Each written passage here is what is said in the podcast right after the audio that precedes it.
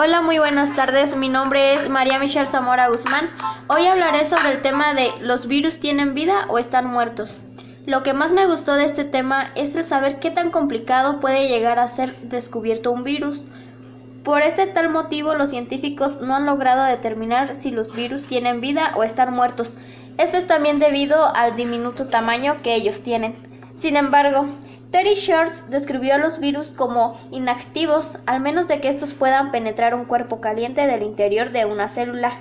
Serían inertes. Los dos datos curiosos son que los virus son muy viejos, así como la propia vida que ha transcurrido a lo largo de todos estos años. El segundo dato es que más de 800 millones de virus se depositan cada metro cuadrado en la Tierra diariamente.